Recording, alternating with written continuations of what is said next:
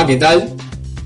Bueno, hoy en Rompiendo Esquemas, la idea es poder hacer una especie de introducción de la introducción de un autor que es fundamental para el psicoanálisis, que digamos, después de Freud es la segunda gran figura de ese movimiento, de ese método psicoterapéutico que creó Freud y que por lo general aparece asociado a cierto a priori, a cierta idea de imposibilidad de acceder a sus ideas, como al mismo tiempo la fama de ser eh, un autor tedioso y que no se deja capturar en definiciones o en sentidos cerrados sobre los conceptos que transmite. Jacques Lacan fue esta segunda figura del psicoanálisis, interpretó a Freud y que dijo que su obra significaba y era un retorno a Freud, es decir, una lectura interpretativa de los trabajos y de la teoría de Freud, del psicoanálisis, que buscaba rescatar ese énfasis que para Lacan tuvo el creador del psicoanálisis, que Lacan veía que en su época los psicoanalistas de ese momento histórico no estaban, si se quiere, captando ese sentido más fundamental y ese acento al cual se dirige el psicoanálisis. Entonces, para poder hablar un poco de lo que viene a ser el mundo de Lacan, en el sentido de dar cierta idea general y cierto intento de una introducción a lo que pueden ser algunas de sus ideas o algunas de sus perspectivas a la hora de interpretar la teoría, a la hora de prolongar la obra de Freud y a la hora de releerla para dar a luz nuevos sentidos, para poder entender desde dónde se trabaja en el psicoanálisis, hay que tener presente que es cierto que sus escritos y sus discursos tienen cierta complejidad, en el sentido sobre todo de que hay que adentrarse para poder ir interiorizándose en ese mundo de terminologías, en esos juegos de palabras, en esa manera bastante críptica de transmitir ideas que no se deja seducir por los sentidos cerrados y por las ideas finalizadas, y que fue caracterizado por un escritor y por un pensador como Foucault, como un autor que lo que buscaba era que en sus discursos y en sus escritos se transmitiese la complejidad misma del sujeto. Entonces, cuando Lacan empieza a mostrar sus ideas, a teorizarlas, a compartirlas, a presentarlas al público, escribe en el contexto de una crítica a los psicoanalistas de su época. Lo que Lacan interpreta, lo que Lacan lee en su época y en sus colegas, es que hay una lectura errónea de los escritos de Freud y de los sentidos a los que Freud apuntaba.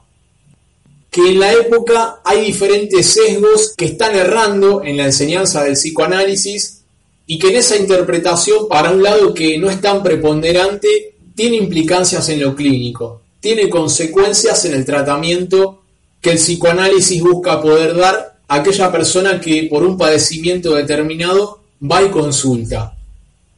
Entonces, Adentrarse en esa crítica implica adentrarse en diferentes conceptualizaciones de Lacan que tienen que ver con lo que son los tres registros, el registro de lo simbólico, el registro de lo imaginario y el registro de lo real, que es una tríada que Lacan utiliza para poder leer no solo la teoría del psicoanálisis, sino cómo se estructura la realidad del sujeto humano en sí misma. La idea es poder hacer una cierta introducción general que permite, en principio, dar lugar a uno de los énfasis que motivaron o que están muy presentes en la enseñanza de Lacan y que puede pensarse funcionaron como resortes, como motivadores de la divulgación de sus ideas, de la divulgación de sus postulados y su interpretación de Freud. Entonces, para poder introducir algunas de estas ideas generales y concepciones de Lacan, hay que rescatar que uno de los énfasis principales que este autor, que este psicoanalista destaca, tiene que ver con el lenguaje, tiene que ver con la preponderancia y con el papel fundamental del lenguaje en relación al psicoanálisis. Lacan, al igual que Freud, fue un médico que en principio se dedicaba a la psiquiatría y que desde esa experiencia propia de la medicina se va hacia el lado del psicoanálisis. Se va hacia el lado del psicoanálisis con un bagaje propio de la medicina, pero también de la filosofía, pero también de la literatura. Lacan cuando escribe utiliza referencias a todos esos discursos para poder transmitir de qué se trata el psicoanálisis. Entonces, para poder adentrarse bien en Lacan, es necesaria la lectura y existe un texto de Lacan que es Función y campo de la palabra y el lenguaje en psicoanálisis, en el cual Lacan introduce un poco cuál es justamente, como dice el título, el rol, la incumbencia que tiene la palabra y el lenguaje en el psicoanálisis. En ese texto hay una cita que dice, afirmamos por nuestra parte que la técnica no puede ser comprendida ni por consiguiente correctamente aplicada si se desconocen los conceptos que la fundan. Nuestra tarea será demostrar que esos conceptos no toman su pleno sentido, sino orientándose en un campo de lenguaje, sino ordenándose a la función de la palabra. En esta cita, lo que introduce Lacan es que la técnica del psicoanálisis, la técnica de un tipo de psicoterapia, si se quiere, para entender al psicoanálisis dentro de lo que sería la perspectiva de la academia, de cómo lo concibe el discurso académico al psicoanálisis como una psicoterapia más, es un método terapéutico que toma sentido en relación al campo del lenguaje, en relación a la función de la palabra. ¿Y en qué se basa Lacan, en qué se basa Freud y el psicoanálisis para decir que como sujetos somos enteramente un hecho de lenguaje, que nuestra mente, que nuestro psiquismo se conforma y se maneja, se rige por palabras. Bien, la cuestión puede enfocarse por diferentes lugares, pero en principio tiene que ver con que nuestra especie nace en un estado prematuro. Prematuro, como lo dice la palabra, todavía no estamos maduros para valernos por nosotros mismos. Necesitamos de un otro que nos brinde esos primeros cuidados para poder sobrevivir. No nos podemos valer por nosotros mismos y garantizarnos nuestra supervivencia por esa condición propia de nuestra especie que hace que necesitemos del pasaje por un otro, de la intermediación de un otro para poder llegar a una edad o a un determinado momento que según la cultura y el momento histórico fue y seguirá variando, en el cual podemos adquirir los medios para brindarnos nuestra propia supervivencia. Entonces, ¿qué es lo que acontece? ¿Cuál es justamente el accidente que está en el medio de la problemática de la prematuración de nuestra especie y que todo el tiempo estamos utilizando? Bueno, ese accidente es el lenguaje. El lenguaje en principio cabe entenderlo como una determinada estructura que tiene un funcionamiento, como una determinada estructura que nos preexiste en el momento en que advenimos al mundo, en el momento en que nacemos. Ya hay lenguaje antes de que nosotros nazcamos y el lenguaje nos recibe. Nos recibe y si se quiere, nos es dado, nos es otorgado por un otro. Ese otro que se va conformando como entidad psicológica a partir de muchos otros, en el sentido de las diferentes personas que nos van dando esos primeros cuidados, en general son los padres, pero puede ser cualquier persona que nos haya criado, le va dando una determinada significación a los actos que ese bebé que no tiene idea de nada va realizando. El niño, aún antes de nacer, ya está inmerso en una red de lenguaje. Ya lo espera un nombre, lo espera un lugar de fantasía, de lo que va a ser cuando sea grande, de la forma en que se lo quiere criar, del tipo de parto con el que se lo quiere tener, el niño nace a toda una estructura simbólica de la que antes de ser concebido nada sabe, pero que lo recibe y que de alguna manera lo que sucede es que el niño cae a esa estructura de lenguaje, adviene a un mundo que es simbólico. Entonces, esos otros de los primeros cuidados, con los llantos del niño, con sus actos, lo que van a ir haciendo es dándole un determinado significado. Por ejemplo, la madre o el padre, cuando el niño en principio llora, cuando el bebé tiene un llanto, por ejemplo, que no para, no saben si es porque le está saliendo un diente y le duele, no saben si es porque tiene hambre, no saben si es porque tiene una constipación y no puede hacer caca, no saben cuál es el motivo porque el niño no puede comunicarse. El niño todavía no tiene los medios para emitir determinados signos o símbolos. Pero ¿qué pasa? Esos actos sí son interpretados por una matriz simbólica y de signo. Justamente cuando la madre o el padre se preguntan qué le pasa al niño, ¿será que le duele la boca o le duele la encía o será que tiene hambre? Le están dando una significación a un acto que en abstracto para el niño no significa nada. Todavía no está adherido a un determinado símbolo ni a un significado. Entonces, ¿qué es lo que va pasando? El niño adviene a toda una malla simbólica que lo contiene, a toda una malla simbólica que es la malla del lenguaje, que es el mundo del símbolo. De manera que con el transcurrir del tiempo, esos actos que el niño en principio no tiene manera de comunicar por qué los hace, van a comenzar a ser un índice, a ser un signo, a ser un símbolo. Lacan en este texto habla del par presencia-ausencia. El par presencia-ausencia remite a la presencia y la ausencia de esos otros que dan los primeros cuidados. Pongamos el ejemplo clásico que da el psicoanálisis, que es el ejemplo de la madre. Digamos que el par presencia-ausencia remite a los lugares psíquicos que se van consolidando y que se van conformando a partir de la repetición de determinadas escenas en las cuales el progenitor que lo cuida al niño aparece y desaparece, está o no está. La cuestión es que en principio el niño no tendría para el psicoanálisis ningún otro medio de concebir esta cuestión y el par presencia-ausencia viene a ser cierto inicio de la simbolización y de la instalación del lenguaje en el sujeto. A medida que se instala el lenguaje, se va conformando la estructura psicológica. Entonces, el par presencia-ausencia va formando lugares a partir de esa repetición sobre los que luego se van a montar significantes. Podríamos decirlo, para ser un poco reduccionistas, palabras.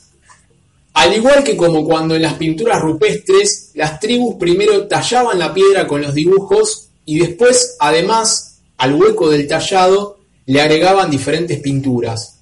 Primero está el par presencia-ausencia y después, si se quiere, en esos lugares calados, aunque es una metáfora bastante imaginaria y gráfica, van a venir a montarse significantes.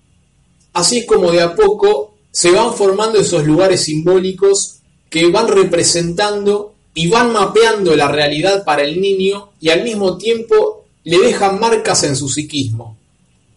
Entonces, para recapitular este primer inicio que tiene que ver con la explicación de por qué para el psicoanálisis la preponderancia y la importancia fundamental la tiene el lenguaje, el lenguaje como el medio para intervenir en psicoanálisis y a la vez el lenguaje como el material del que nuestra subjetividad está hecha, de la estructura simbólica en la que estamos atrapados, porque para relacionarnos con la realidad, con el afuera de nosotros, pero también con nosotros mismos, ¿por qué medio lo estamos haciendo?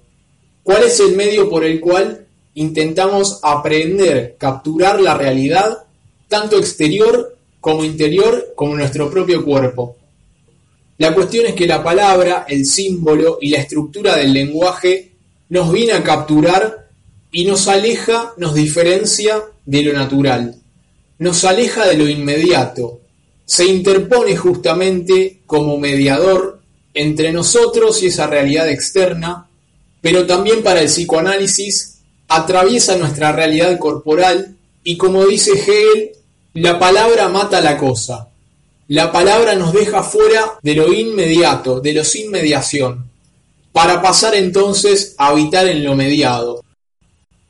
Entonces, la palabra nos deja fuera del orden de la naturaleza. La naturaleza nada sabe del orden que nosotros le montamos para poder capturarla. Justamente en la naturaleza lo que hay es ausencia de orden. Lo que hay es no orden. En lo real nada falta, va a decir Lacan. La falta, el agujero, la ansia, es algo que se introduce por el orden de lo simbólico, por el orden por el que nosotros nos regimos, por esa estructura de lenguaje que se estructura alrededor de un vacío, que es una matriz, una red que se monta sobre la realidad con una determinada estructura, por la cual una vez que somos captados no nos podemos salir. Estamos en el adentro del lenguaje y no podemos dar cuenta de la fuera del lenguaje, porque el medio que tenemos para intentar aprender ese afuera del lenguaje es el lenguaje.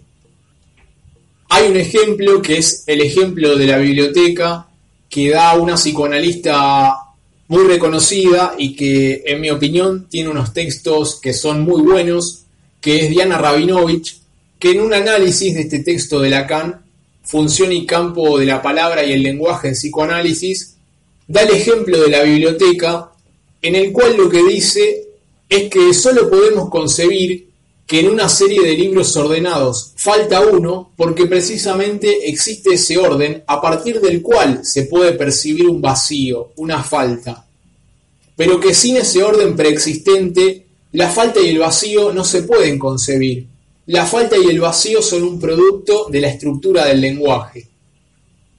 Por eso, recapitulando un poco, para el psicoanálisis, como sujetos humanos, somos sujetos tomados por el lenguaje atrapados en el lenguaje, atrapados de una manera irreversible, en la medida en que esa red que nos recibe, nos recibe y nosotros advenimos a él pasivamente, ni siquiera elegimos nuestro nombre.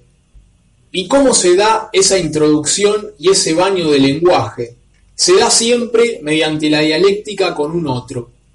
Es un otro el que nos introduce y le empieza a dar significación a nuestros actos, que previamente no existe. Sin un otro que dé esa significación no hay mensaje. La comunicación, el símbolo, la palabra, como hechos, no acontecen sin el pasaje por un otro. Pensemos, por ejemplo, en la experiencia que podemos vivir si tuvimos la suerte de viajar a otra cultura donde no hablamos el idioma y no entendemos nada, o simplemente cuando escuchamos un idioma extraño. Pensemos en el ruso o en el árabe, que son idiomas que resultan bastante diferentes desde lo cultural y desde incluso por cómo se escriben. Cuando escuchamos esos idiomas o queremos leerlos, no entendemos nada. Nos sentimos absolutamente perdidos. No podemos producir ningún tipo de mensaje más que capaz alguna seña que vaya a saber si significa lo mismo en esa cultura. Algo similar puede pensarse en torno a lo que le pasa al niño cuando cae al mundo, cuando nace. Nada sabe de la significación y del lenguaje, no solo en relación al idioma, sino en relación al lenguaje como la estructura simbólica que lo recibe. No sabe de los significados sociales de los actos. No sabe qué es lo bueno y qué es lo malo. Todo eso es un orden introducido por el símbolo. Y en otra cita de este texto de Lacan, Lacan dice, ya se ve por agente de curación, de formación o de sondeo el psicoanálisis no tiene sino un medium, la palabra del paciente. Ahora bien, toda palabra llama a una respuesta. Mostraremos que no hay palabra sin respuesta, incluso si no encuentra más que el silencio, con tal de que tenga un oyente y que este es el meollo de su función en el análisis.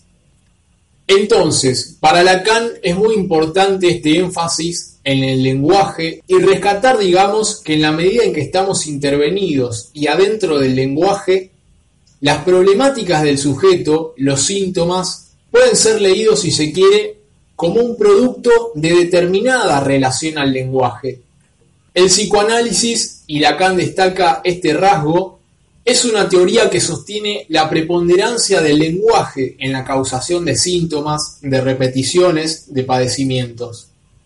Y esto porque psíquicamente existe una representación, un mapeo de lo corporal en nuestra mente, que no es el cerebro en nuestra mente, no se reduce al correlato anatómico del cerebro, a mirar el cerebro con una lupa o un microscopio, porque el psicoanálisis en principio no da pastillas o no anula o estimula neurotransmisores con fármacos, sino que se trata de que hay un mapeo de lo corporal que se graba en nuestro psiquismo y que no se corresponde estrictamente con lo orgánico. Es decir, Hay una red simbólica de palabras que designa diferentes partes de nuestro cuerpo y no es estrictamente correlacionada con cada parte del mismo. No es como si fuera un diccionario que tiene una palabra o porción de palabra para cada falange de cada dedo, otra palabra o símbolo para cada dedo del pie, otra para el estómago. No se trata de ese lenguaje médico y preciso, el lenguaje de la ciencia, sino que ese mapeo que llevamos en nuestro aparato psíquico del cuerpo se inscribe con la historia del lenguaje que cae sobre cada sujeto en el sentido del lenguaje coloquial y cotidiano con el que fue criado. Esa porción del lenguaje que recayó sobre él, que tiene signos de lo cultural, de lo familiar, de una época, de determinados modos y mandatos, de determinadas permisividades. El punto es que cada sujeto, en relación al lenguaje, está cortado por una matriz diferente. Cada uno tiene su sello de lenguaje. Y que el inconsciente se estructure como un lenguaje Quiere decir que nuestras problemáticas son problemáticas que siguen determinadas leyes y que por lo tanto producen determinadas formaciones que para el psicoanálisis tienen determinada estructura.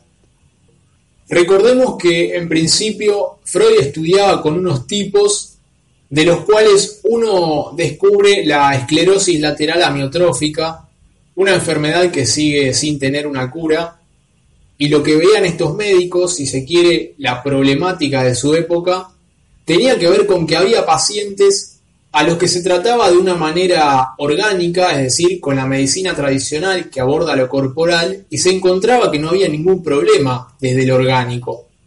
Y Freud se pregunta en un principio, ¿por dónde será que pasa el padecimiento o la causación de este tipo de síntomas o de problemáticas?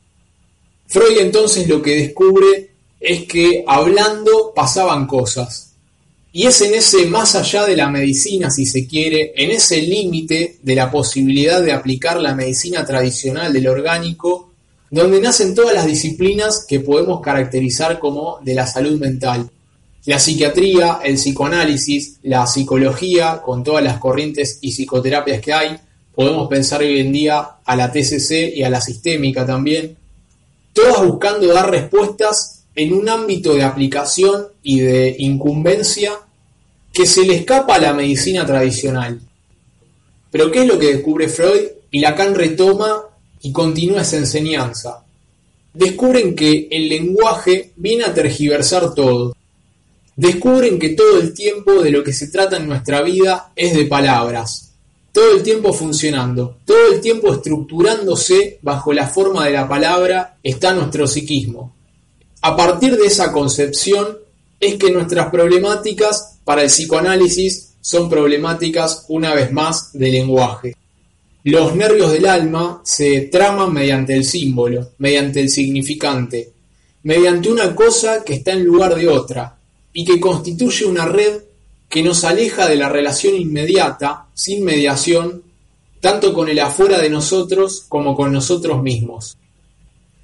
Y esto suena bastante poético al lado de la medicina, que por mencionar algunos términos en salud mental podemos escuchar ecolalia, escisión psíquica, hebefrenia, esquizofrenia, automatismo mental, pero sin embargo, la cuestión para el psicoanálisis es que el problema del lenguaje tiene que ver con que cuando nos criaron y en las vivencias que nos acontecieron, el lenguaje que estaba presente es el lenguaje de todos los días, es el lenguaje de lo cotidiano, de lo coloquial, es ese lenguaje que intercedió y que nos marcó asociado a emociones, asociado a vivencias, y no se trata de ese recuperar la verdad objetiva de las cosas que pasaron, como por ejemplo se busca la prueba y la evidencia en el derecho, sino que se trata siempre de la lectura que cada sujeto hizo de los acontecimientos, eso es lo que se graba en el sujeto.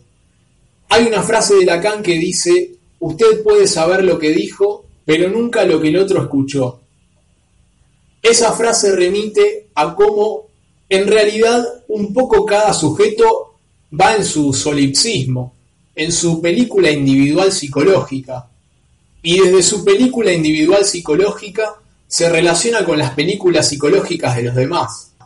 Cada uno tiene su nube mental, para decirlo de algún modo, en la cual se presenta una determinada estructura, una determinada estructura que tiende a repetirse, que tiende a tener un funcionamiento particular y propio de cada subjetividad.